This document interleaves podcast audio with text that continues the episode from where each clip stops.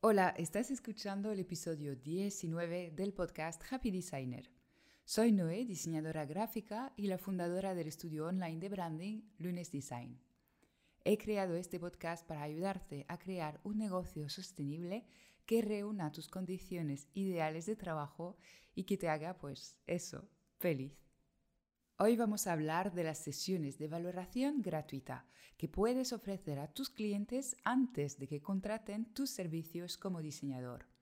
Estas reuniones son muy útiles y en algunos casos concretos una herramienta de venta poderosa.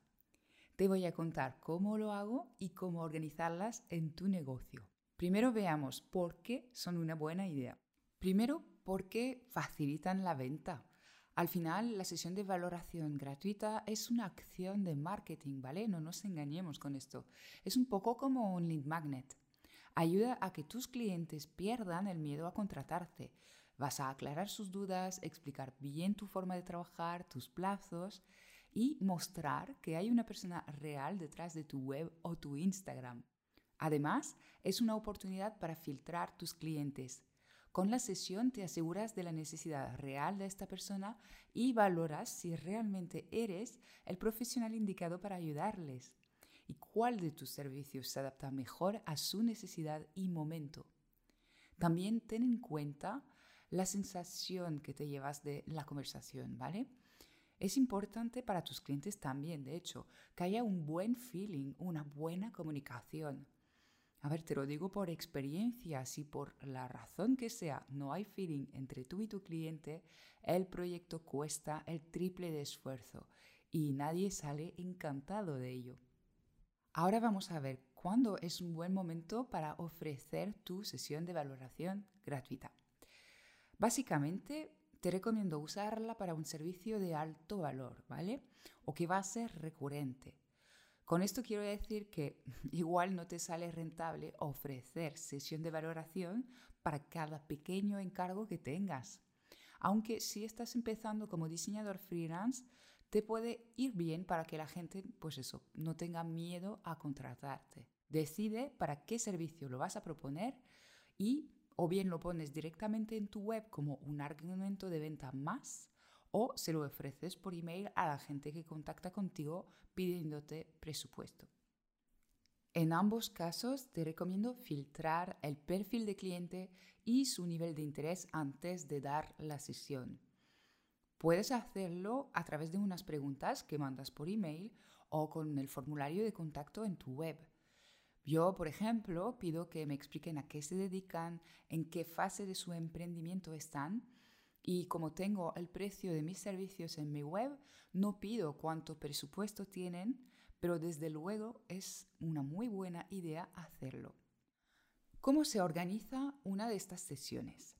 Pues bueno, a nivel técnico yo siempre las hago por Skype, porque la verdad que me he acostumbrado desde unos años a hacerlo así, pero Zoom es una plataforma también que es muy recomendable, ya que tu cliente no necesita tener una cuenta para usarlo.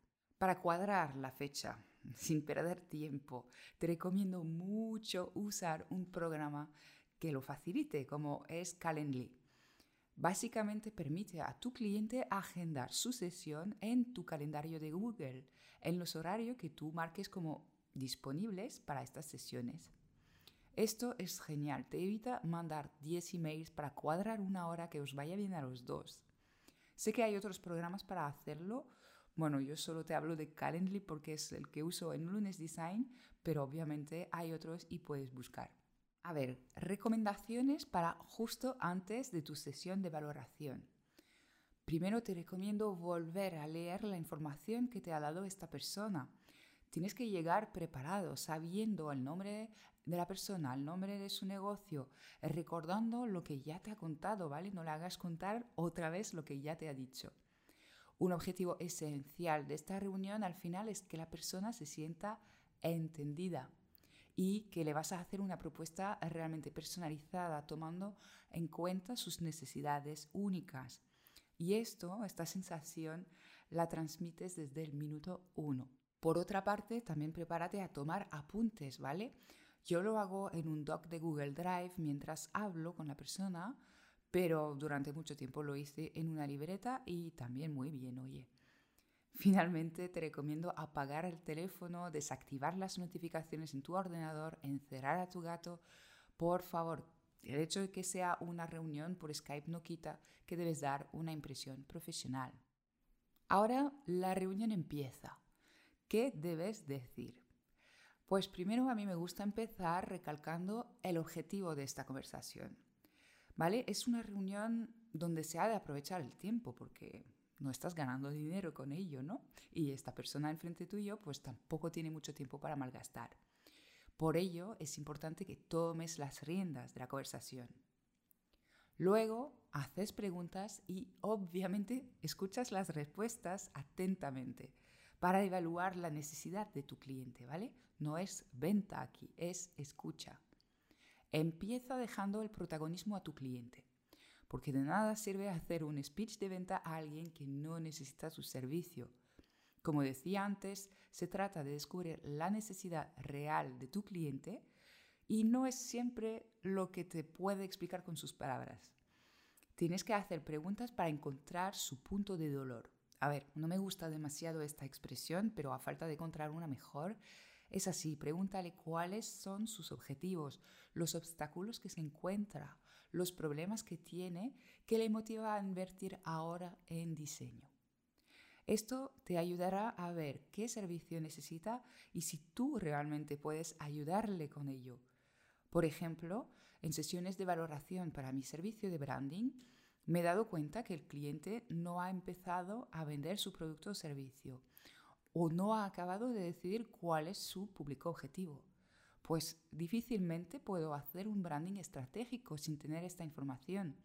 Puedo hacer un logo bonito, está claro, pero no una marca que vaya a ayudar a esta persona a vender, porque no sabremos cuál es la estrategia a adoptar.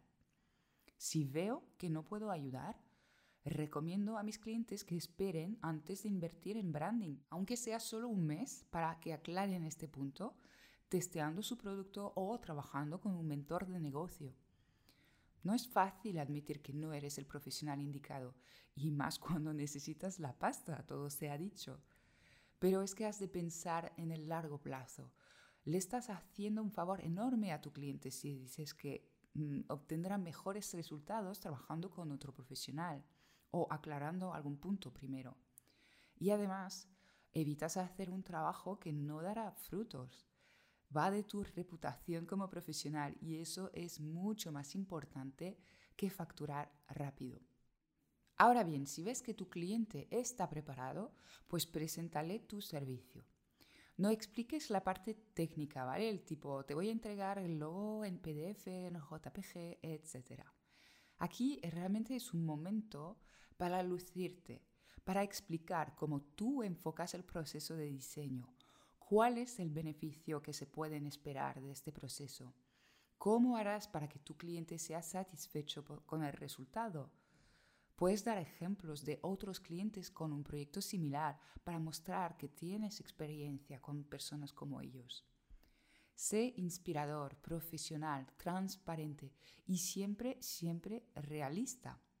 ¿Vale? Tienes que recordar que nunca has de prometer lo que no puedes cumplir o lo que no está en tus manos.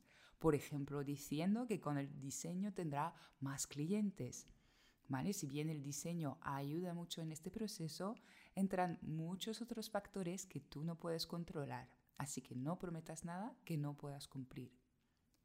Por otra parte, a mí me gusta dejar muy claro el proceso de trabajo con sus diferentes fases y la implicación que necesito de mi cliente en cada momento. Así no hay sorpresas después y ayudas a que todo el proceso sea fluido. Una vez acabe la reunión, es hora de preparar la propuesta que mandarás por email. En esta propuesta retomarás un poco la información que te ha dado este cliente en la reunión, lo que tú has explicado y por supuesto le vas a dar el presupuesto detallado.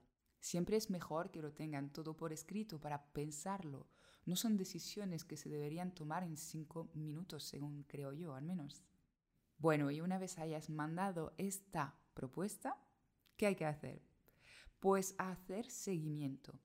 Unos días después de mandar tu propuesta, si no tienes ninguna respuesta, escribe de nuevo. No te cortes con esto, ¿vale? No olvides que todo el mundo está muy ocupado y que hasta tener un no por escrito en tu bandeja de email, pues nada está perdido, puedes conseguir este encargo. Y finalmente, si te dicen que no y esta reunión no funcionó, bueno, pues es algo que decepciona, no nos vamos a engañar pero al menos están rechazando tu presupuesto después que hayas tenido la oportunidad de presentarte bien, por lo que no tienes nada que lamentar.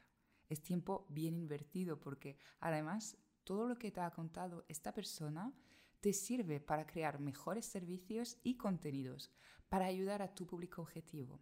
Y además habrás practicado vender tu servicio de diseño, cosa que nunca está de más.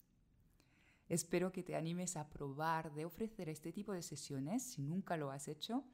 Verás, no es tan complicado, no deja de ser una simple conversación. Así que a por ello.